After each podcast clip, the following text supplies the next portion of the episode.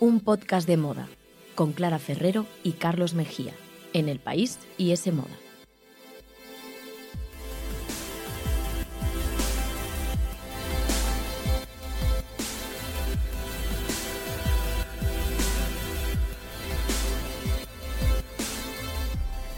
Hola, ¿qué tal? Bienvenidos a un podcast de moda. El podcast que escuchas mientras haces cosas importantes o no, tú sabrás, aquí te queremos igual. Nos podéis escuchar y debéis en iTunes, Google Podcast, la web de Semoda y también en los podcasts del país. Y podéis seguirnos en Instagram, arroba un podcast de moda.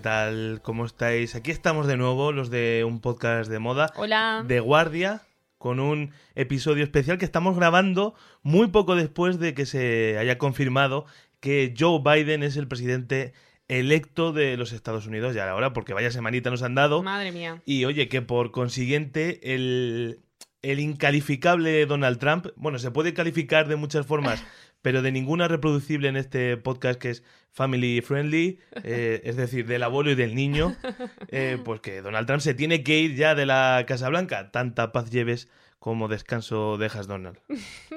Además es que esto también conlleva una noticia que nos alegra aún más, casi, porque Kamala Harris, hija de padre jamaicano y de madre india, se convierte así en la primera mujer vicepresidenta de la historia de Estados Unidos. Y de hecho es la primera persona que no es un hombre blanco, vaya, en, en, ocupar este cargo. O sea, que ya Sí, era hora. Ya, ya era hora. También, bueno, de muchos le hubiera gustado ver a Bernie Sanders, ¿no? Y a Alexandria Ocasio Cortez, pero bueno, poco a poco. Mira, eh, lo Clara, importante es ir en la línea. no estamos para ponernos exquisitos. Ya, Ahora ya. mismo nos vale el pulpo como animal de compañía, por lo menos a mí. Así que con que, con que Biden y con que Kamala Harris cumplan la promesa de unir un poco el país e ir cerrando heridas, que bastante eh, ha abierto eh, ya Sí. Donald Trump, yo me conformo. Pero no va a ir de eso nuestro episodio, no estamos aquí para hacer eh, más política, No, vamos a análisis hablar político no es lo nuestro. de moda, así que vamos a intentar hacer un análisis pegado a la actualidad y hoy toca hablar de Kamala. Vamos a centrarnos en, en la figura de la vicepresidenta y de la nueva generación de políticas que, oye, que están utilizando la moda eh, pues sin ningún complejo para reforzar su mensaje político más importante que nunca la moda. Y tanto, y además, bueno, nos guste más o nos guste menos, desde luego la Casa Blanca es uno de los mayores escaparates de moda del mundo, ¿no? Entonces es muy necesario. Así que nos hemos juntado, le he dicho, oye, Clara, te vienes al podcast, ella siempre está disponible. Hombre, claro, que gran trabajo aquí de este podcast, Carlos. Así que vamos a intentar analizar lo que podemos esperar a partir de ahora, pero repito, quedaros tranquilos porque va a ser un análisis mucho más corto que el Antonio García Ah, pero oye, déjame primero, vamos a escuchar a, a la protagonista, vamos a presentarla. And to the children of our country, regardless of your gender, our country has sent you a clear message. Dream with ambition, lead with conviction, and see yourselves in a way that others may not, simply because they've never seen it before. But know that we will applaud you every step of the way. Pues ahí, eso decía, que animaba a la gente, sobre todo a los jóvenes, a soñar y que ella estará ahí para, para aplaudirla. Kamala Harris, de 56 años, californiana, hija de inmigrantes, como, como apuntabas antes, Sí. y que ya ha dejado estos meses muchos titulares en materia de estilo. Por ejemplo, su obsesión por las zapatillas Converse ha sido ha estado en todos los medios. Además dice que las colecciona y que desde luego, en mi opinión, sirven como un vehículo, no sé si, si pensado o, o no, para que el estadounidense medio se pueda identificar con ella, porque claro, las Total. Converse All Star es un mito. Tiene un montón y bueno, también ha llevado, por ejemplo, las Timberland, ¿no? Unas botas también muy comunes, o sea que sí, yo creo que eso es un- también un poco la intención.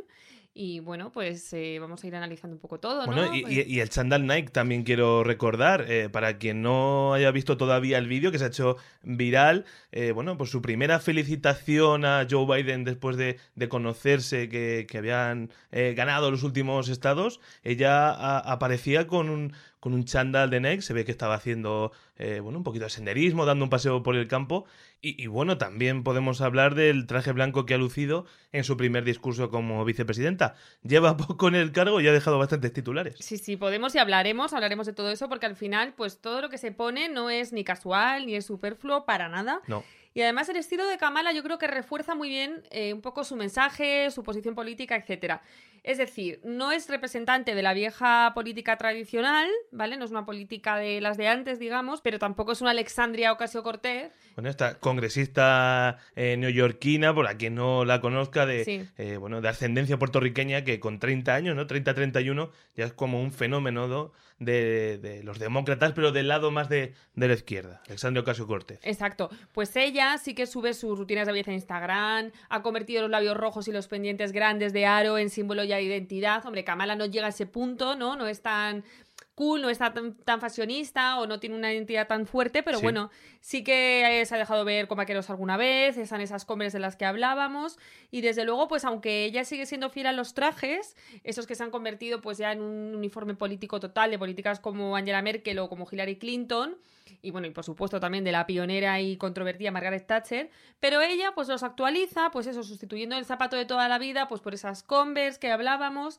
que es un calzado pues muy americano, que también tiene una connotación un poco más obrera y que al final pues lo Hmm. que hace es que mm, manda un poco el mensaje de decir, oye, mira, no es necesario que me plante unos taconazos de mil euros eh, para llegar a un cargo público, para llegar a donde he llegado y para ser ahora, en este caso ya, vicepresidenta de Estados Unidos, ¿no? Entonces es, es un mensaje importante, yo creo. Bueno, el traje Power Dressing, del que ya hemos hablado mucho en este programa, Sí. eh, fue precisamente instaurado por Margaret Thatcher, que justo la, la mencionabas, y fue una de las primeras políticas, podemos así decirlo, la primera ministra eh, británica, que antes entendió la importancia de crear una marca utilizando para ello la imagen y, y la moda. Bueno, Total. y ya que meto yo una cuñita de mi sección, eh, que hay que decir que se va a estrenar dentro de muy poco la cuarta temporada de, de Crown, ¿Cierto? el 15 de noviembre en Netflix. A mí me encanta la serie y tengo muchísimas ganas de ver a Gillian Anderson, eh, actriz maravillosa conocida, por ejemplo, por su papel de Scully en Expediente X, dando vida a Margaret Thatcher.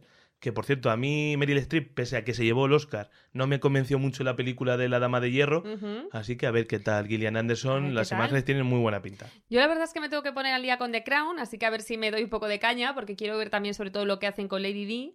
Pero bueno, sí, lo que decías, ¿no? Que Thatcher es verdad que a pesar de su postura conservadora, que siempre también le impidió mostrar un interés más claro por la moda o decirlo de una manera más natural, pero ella supo hacerse perfectamente su uniforme y un uniforme que sin duda contribuyó a crear pues una imagen por la que hoy en día sigue siendo recordada, Sí. sigue siendo imitada, ¿no? Es totalmente ya un icono. Con los trajes de Angela Merkel también podemos hablar un poco en ese sentido. Claro, y Thatcher al final, bueno, pues eh, en su época, ¿no? Era una época también en la que hubo esa ascensión de las mujeres al mercado laboral, a los puestos de poder, a las oficinas, a los bancos, etcétera. Y bueno, pues eh, para un poco adaptarse a ese mundo, era muy común llevar ese power dressing, ese traje de dos piezas de aires masculinos, pero que Thatcher llevaba también muy bien haciendo guiños a la feminidad. Ella, por ejemplo, nunca se lo ponía de pantalón, siempre lo llevaba de falda, ¿Mm? Y le ponía pues el rollo de las perlas, en los broches. Siempre un detalle. todo- sí, los cuellos con lazos, siempre ese detalle femenino, ¿no? Pero bueno, tenía una estética súper fuerte y súper reconocible. Siempre estaban además firmados por firmas inglesas. Sí, sí, Supo sí. hacer muy bien esa labor de representación de la industria de la moda británica, que después lo hemos visto, por ejemplo, a Michelle Obama con diseñadores estadounidenses. También se ha hablado mucho aquí, con, por ejemplo, con la reina Leticia, ¿no? Su Sí. apoyo, no apoyo, lo hemos comentado también en Ha el habido siempre podcast. más polémica. También, por ejemplo, Meghan Markle ha hecho muy buen ap- apoyo a los diseñadores británicos. Sí. yo creo que es algo que fuera saben hacer mejor que aquí, ¿no? Que aquí todavía nos cuesta un poco más, porque yo, por ejemplo, pienso, no sé, las eh, políticas españolas y yo creo que no otorgan a la moda el poder que se merece, ni a la hora de elegir lo que se ponen, ni a la hora de apoyar a, a ir a los desfiles o hablar de cuál es su diseñador favorito. O sea, muchas veces evitan esas preguntas, dicen que no quieren mojarse o que no quieren quieren, no les interesa la moda incluso.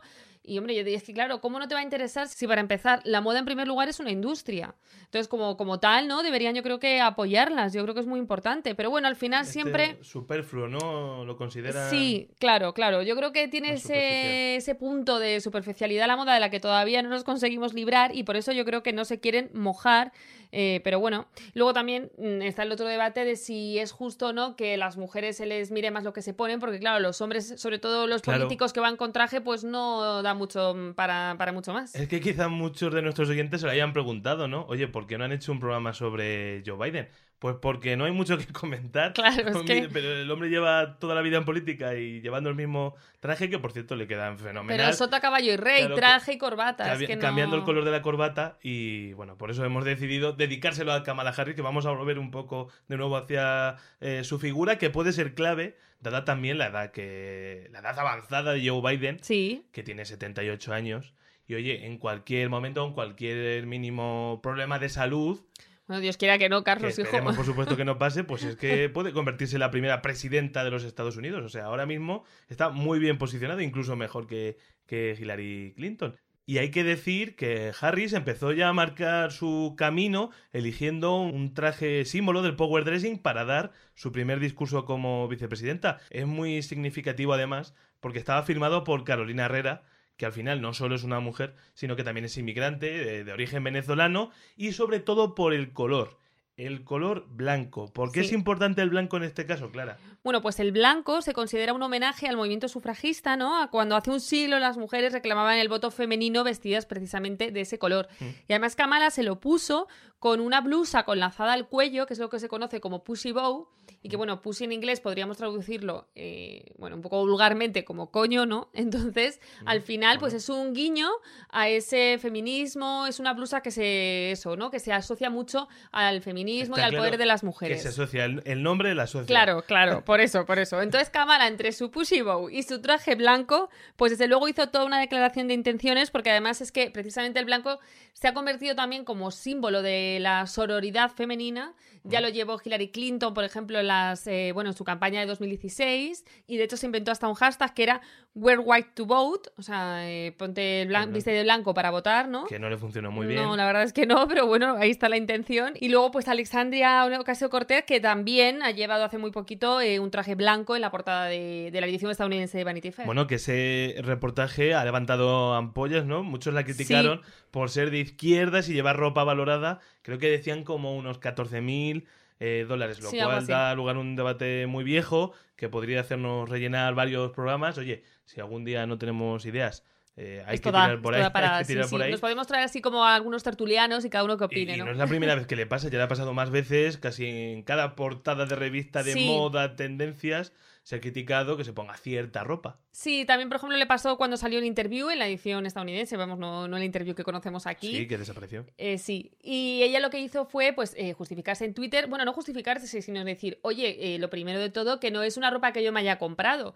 que es una ropa que me han prestado para hacer la sesión de fotos como siempre es común en las revistas. No se la lleva a su casa. Claro, no me la he llevado a su casa ni la he pagado yo ni nada. Que oye, si la hubiera pagado, pues bueno, eso ya es otro debate de si debe o no debe y demás. Pero, pero bueno, que si se ha gastado el dinero que ha ganado, digamos que legalmente, pues ella también puede hacer lo que quiera. Pero bueno, que ella quiso dejar claro que obviamente esa ropa era Bueno, prestada. en España ha pasado también algo parecido recientemente con Irene Montero, creo, ¿no? Sí, sí, sí. Hace poco en, En Vanity Fair también, sí, sí, sí, sí, es que siempre hay polémicas en cuanto a estas portadas. Yo recuerdo que aquí también se le criticó mucho, se analizó incluso si llevaba un Rolex auténtico o no, luego ya dijeron que no era un Rolex, no sé, sí. o sí, hubo mucho, mucha polémica Bueno, con eso, políticos, con las marcas que llevó. Por ejemplo, Íñigo Rejón o Alberto Garzón, eh, ministro de Consumo actualmente en España, Sí. eh, han reivindicado la importancia de vestir bien pese a, a ser de izquierda. En mi opinión es una conversación eh, muy interesante que, mira, por ejemplo, hasta en, en el juicio de los siete de Chicago, la última película de, de Aaron Sorkin, hay un debate también al respecto entre los personajes de Eddie Redmayne, que interpreta como al activista de universidad más normativo, por decirlo así, y a Sacha Baron Cohen, que es un hippie... Más eh, tiradillo. con- más tiradillo, sí. Sí. Em, en mi opinión, pues no te hace más de izquierdas ni más auténtico que la etiqueta de tu traje se lea al campo o se lea a Prada. Pero mira, ya que estamos hablando de esto, ¿por qué no se lo trasladamos a nuestros oyentes ¿Y qué opinen? en arroba un podcast de moda en Instagram? Oye, ¿qué opináis vosotros? Eh, ¿Deben, no deben? Yo, mira, Carlos, si me permites, te tengo que decir que no estoy de acuerdo con lo de que da igual si en la etiqueta de tu traje pone Prada o pone al campo. Pero no condiciones a los seguidores. No, bueno, pero yo tengo que decir mi opinión. Sí, sí. Y creo que no, no es lo mismo, para nada, porque de hecho, si pone el nombre de, bueno, de una gran superficie, de una marca low cost, probablemente esas prendas estén hechas sin haber pagado bien a sus trabajadores, en malas condiciones laborales, etcétera, eh, sin respetar el medio ambiente. Entonces, si tú eres de izquierdas y realmente pues eso, ¿no? De- defiendes unos valores que ponen Sí. en valor los derechos humanos, etcétera, tendrás que apostar por marcas que los Con respeten. conciencia social. Exacto, marcas sostenibles que hagan las cosas bien. Ya no te digo que tenga que ser Prada, ni mucho menos, pero marcas que estén comprometidas. Entonces creo que sí que es muy importante y que el error es pensar que da igual. Y al final, si tú estás apoyando a una marca low cost que no sabes muy bien cómo está haciendo las cosas, estás lanzando un mensaje súper potente. Eh, entonces, es verdad que les critican cuando llevan un bolso de mil euros, pero oye, a veces mejor un bolso caro pero bien hecho y pagado con un dinero que por supuesto se haya ganado bien, digamos, que algo barato pero, pero que no, no Pues, está bien hecho. Oye, ¿no? que nos den su opinión. Los Sí, no nos dejéis, eh, influenciar por Clara. Eso Que es. lo ha explicado muy bien. Yo creo que tienes razón. Ya, yo ya he cambiado. Te he convencido, ¿no? Bueno, pues ahora lo pones en el podcast, en el Instagram, para generar Que no, debate. no somos políticos. A mí me cambian de opinión. Bueno, y volviendo a Kamala, eh, yo creo que no va a llegar al punto de tan fashionista, digamos, ¿no? De, De Alexandria. de- sí, de Alexandria. Pero sí que es verdad que, bueno, creo que tiene muy claro, como dice el periodista Rob Young en su libro Power Dressing, First Ladies, Women Politicians and Fashion, que la moda eh, es como una valla publicitaria que difunde mensajes muy claros a una audiencia pues muy vasta, una variedad de audiencias muy, muy grande, ¿no? Entonces, bueno, yo creo que eh, mismamente lo que comentábamos, esa anécdota de haberse grabado felicitando a Joe Biden por la victoria, con ese chándal de Nike ya es una declaración de intenciones sin lugar a dudas. Totalmente. Que al final... Oye, pues Nike, que, es una marca estadounidense, que yo creo que todos los estadounidenses tendrán algo de Nike en su armario, ya sea una gorra o sea un, unos, Sí, eh, mundo, unas sí. zapatillas y todo el mundo, claro. Y entonces, bueno, es una manera de decir, oye, que soy como vosotros, que también me emociono como vosotros, te llamo por teléfono así como contenta, ¿no? Y quiero mostrarme natural y me quiero poner un chándal, pues como, como todo el mundo ahora del confinamiento. Aunque claro, si ya pensamos en ese tema de marcas que respeten derechos laborales y demás, pues habría también que Bueno, sí. ana- analizarlo, pero también es muy significativo lo que ella misma dice en la llamada, le dice, we did it, eh, Joe, lo hicimos, Joe, y el eslogan de, de Nike o, Nike es just do it, Claro. hazlo, solo hazlo. Sí, sí. Así que estarán contentísimos en la firma de Oregon por la campaña publicitaria gratuita que les han hecho, más teniendo en cuenta además que es una firma que se ha posicionado eh, políticamente de forma muy clara en los últimos tiempos contra Trump y contra el racismo. Y tanto. También lo hemos comentado aquí. Eh, Recuerdas que mucha gente eh, reaccionaria, eh, tuiteros de ultraderecha, subieron vídeos quemando sus zapatillas Sí. y productos eh, de la firma cuando Nike se posicionó del lado del jugador de fútbol americano Colin Kaepernick Que tú Eh, además eres muy fan del fútbol americano, fan. esta historia te la sabes muy y bien. que causó un gran revuelo en el país por arrodillarse mientras sonaba el himno en señal de protesta por eh, la violencia racista. Una posición que también le acabó dando muchos beneficios a Nex, subió en bolsa Claro. muchísimo. Y claro, ahora esto de Kamala, pues supongo que les vendrá genial. Hombre, claro, sí, sí, sí, Nike tienen que estar dando palmas, vamos. Y más ahora también, pues con la fiebre de la lo que hablábamos, todo el mundo en chándal confinado en casa. Bueno, pues yo creo que es un acierto, ¿no? Que haya aparecido con él. Vamos, no sé, que, que al final eso, que se muestre un poco natural. Y antes de que se me olvide, eso sí que tengo por aquí eh, apuntado para comentar que mi outfit favorito hasta el momento de Kamala es esa chaqueta que se puso en el Orgullo Gay de 2019 de San Francisco, en la que apareció con una chaqueta vaquera con la bandera LGTB, estaba maravillosa. Y pues eso, ¿no? Que al final la, la ropa eh, visibiliza compromisos en todos los Y- sentidos. Y di, me pregunto yo, ¿para cuándo Angela Merkel de Adidas en claro, Bueno, si lo ponemos así. Pero estaría bueno, bien. eh, no hay que olvidar tampoco eh, lo que- lo que todo esto supone para Jill Biden. Claro. Una profesora universitaria de 69 años, que oye, que ella dice que no va a dejar de dar clases pese a la victoria de, de su marido. Ya digo yo, que ya te digo yo, Jill, que no sé si No vas a si va a poder, poder. hacerlo. Eh, pero claro, que es la primera dama electa. Exacto. ¿Qué esperamos de Jill Biden en términos estilísticos? Bueno, pues ¿qué esperamos? A ver, lo más importante de todo, yo creo que hay que decir que es que es totalmente lo opuesto a Melania. O sea, en todo. No, no hay más que verlas, ¿no? Son como el día y la noche. Ay, Melania. Melania, que ya se va a ir de la casa Melania. blanca, que yo creo que está hasta las narices, está deseando irse. Así que bueno, yo creo que no la vamos a ver ni con prendas tan excéntricas ni con tantas marcas como algunas de las que lució la primera ex dama. Creo que tampoco va a meter tanto la pata como Melania con esos mensajes inapropiados porque es hasta difícil liarla tanto. Y bueno, pues Jill Biden ha aparecido, por ejemplo, llevando diseños de la uruguaya Gabriela Hers, que es una de las eh, diseñadoras más comprometidas con el medio ambiente. ¿Que te gusta mucho? Sí, me gusta mucho por lo que hace y por el mensaje que tiene. También se ha atrevido con prendas súper potentes visualmente como las botas de Stuart Waitman en las que se animaba el voto, en las que se podía leer vote. Y también, pues, eh, por ejemplo, en uno de los debates de esta campaña apareció con ese vestido floral de Dolce jugó con la mascarilla, como súper buen rollo y esperanza y demás. Así que, bueno, también es verdad que ha llevado pues zapatos de Dior, de Valentino y demás, pero dicen los que la conocen que ella es de las que mira el precio cuando se va a comprar algo. O sea, que aunque lleve marcas de lujo, lo que sea, es un poco más realista, ¿Mm? ¿no? Que, que, Melania, que de repente se plantaba esos vestidos y esos abrigos de 10.000 dólares y que iba un poco así como más loca por el mundo comprando O sea, y... Entonces, su look es de profesora universitaria de 69 años. Sí. Pero bueno, con un puntito. Con un punto. puntito Washington. pues le Sí, llamaré. sí, está, está en ello. Yo creo que está también construyendo un poco su imagen, ¿no? Oye, pero ya que has hablado de Melania, yo creo que la mejor forma de ponerle el punto y final a este podcast es hablar de Melania. Ya sus cuatro años en la Casa Blanca.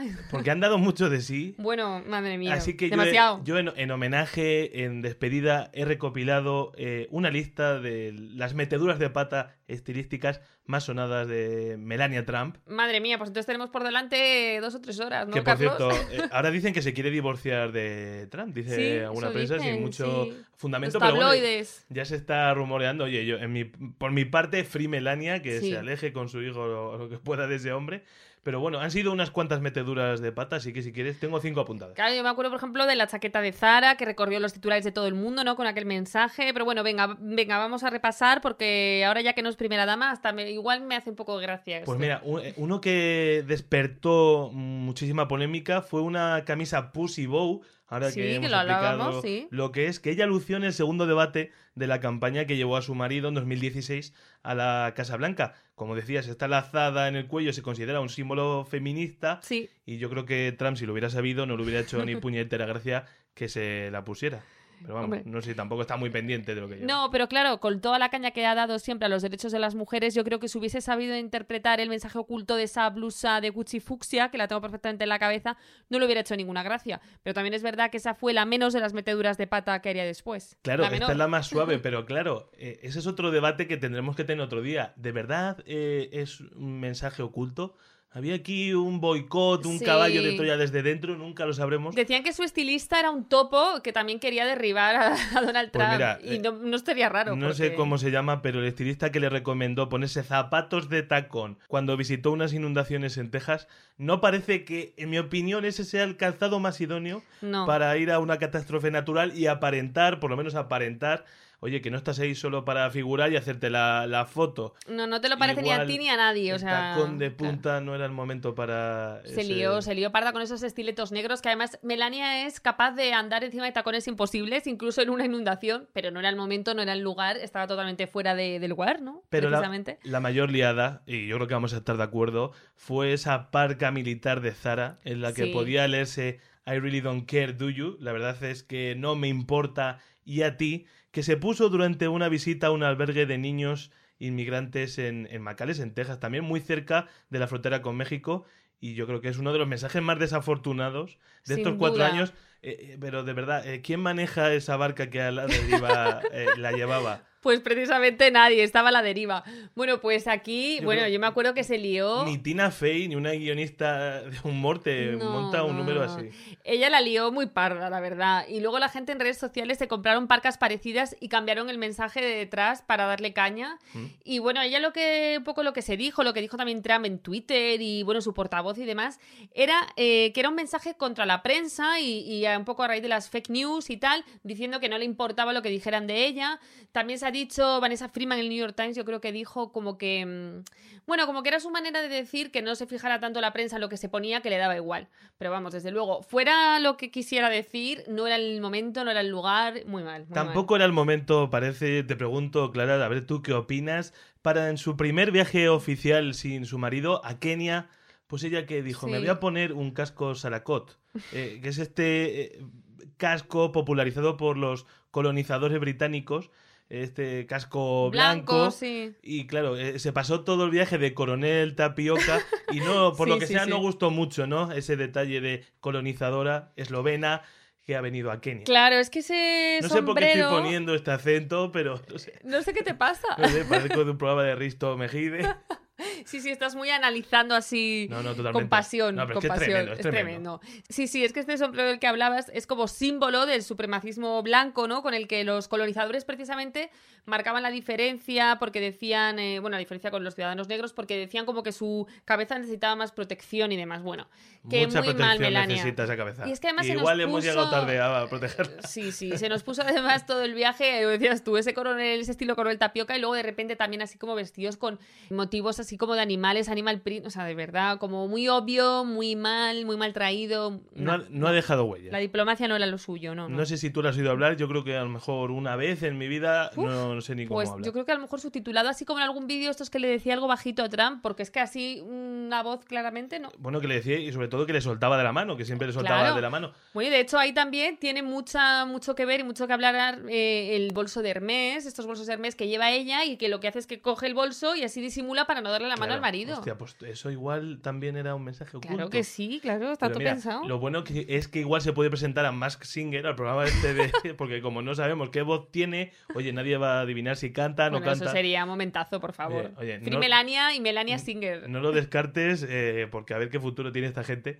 Y ya lo último que quiero apuntar es, bueno, otro de sus últimos grandes momentos, el verano del año pasado creo que fue, como pasa el tiempo, que fue cuando le dio por pasar de llevar sujetador. No sé si te Sí, acuerdas, por sí. ejemplo, en una ocasión con un vestido blanco también de Carolina Herrera, eh, valorado en casi 3.000 euros, y que por culpa de, de un chaparrón que caía, pues le transparentó eh, el, El pecho. pecho. sí, sí. Bueno, es que además no fue, no fue una ocasión así random, es que encima fue el 4 de julio.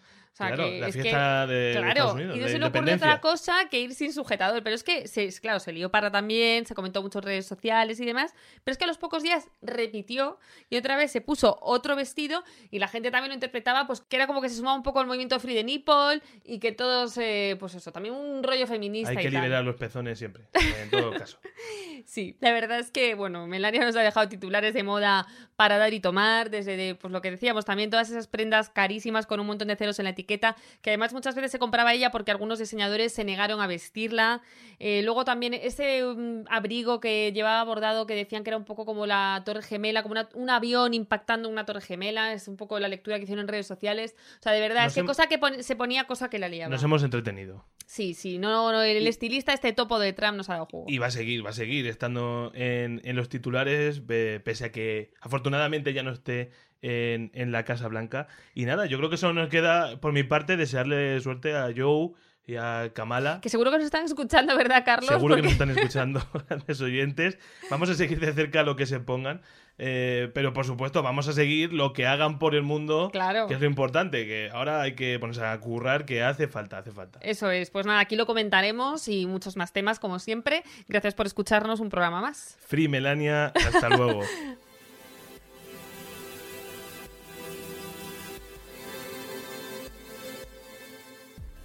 Síguenos en Instagram, arroba un podcast de moda. Escúchanos en los podcasts del país, iTunes, Google Podcast y en la web de S Moda. S Moda, el tercer sábado de cada mes gratis con el país.